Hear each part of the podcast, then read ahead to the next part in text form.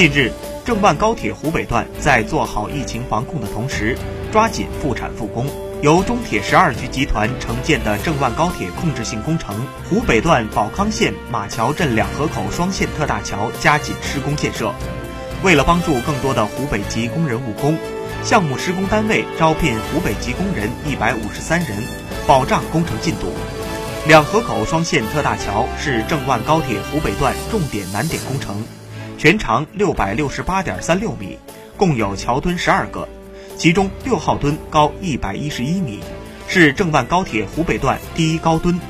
郑万高铁全长八百一十八公里，